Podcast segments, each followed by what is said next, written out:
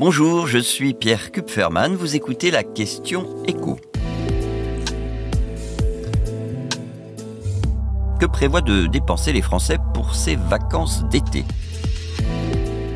L'inflation touche aussi le budget vacances des Français qui prévoient de dépenser nettement plus que l'année dernière. Une inflation qui, au passage, réduit aussi un petit peu le pourcentage de Français qui partiront cet été en vacances. C'est ce qu'on constate quand on compare les résultats du même sondage réalisé par l'Institut CSA pour Cofidis cette année et l'année dernière. Le pourcentage de Français qui prévoient de partir, c'était 63% en 2022 et là, on passe à 60%.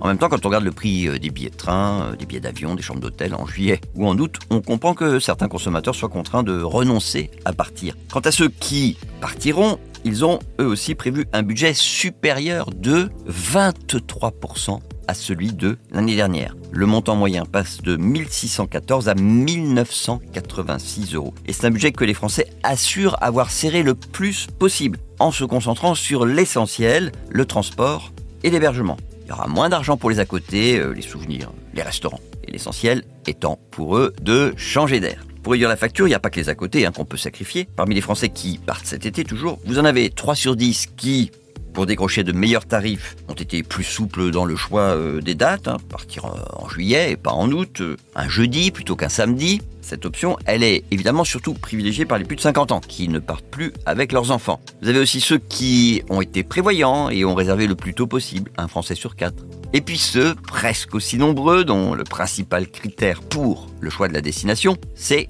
qu'il y ait une promotion. Mais vous vous demandez quand même comment, avec un pouvoir d'achat euh, en baisse, les Français se débrouillent pour euh, financer ces vacances qui vont leur coûter beaucoup plus cher que l'année dernière. Bah, vous en avez une partie qui vont puiser dans leur livret A, mais la tendance qui domine, c'est surtout de se restreindre le reste de l'année. C'est un autre sondage qui nous le dit, un Français sur deux parvient à sanctuariser son budget vacances en renouvelant moins souvent sa garde-robe, en achetant moins de produits de beauté. Ça, ça explique d'ailleurs euh, en partie les difficultés actuelles des commerces de prêt-à-porter. Et puis vous avez aussi près de 4 Français sur 10 qui sortent moins souvent entre amis, notamment au restaurant. On se reçoit sans doute davantage à la maison. Et puis un tiers euh, des Français qui vont limiter leurs sorties culturelles, le cinéma, les expos, les musées. Mais le plus spectaculaire, ce sont ces 32% de Français qui affirment réduire leurs dépenses alimentaires pour pouvoir continuer à partir en vacances. Je dis que c'est spectaculaire parce que c'est quand même assez compliqué de dépenser moins en faisant ses courses avec des prix qui, pour l'alimentaire, sont nettement plus élevés que l'année dernière.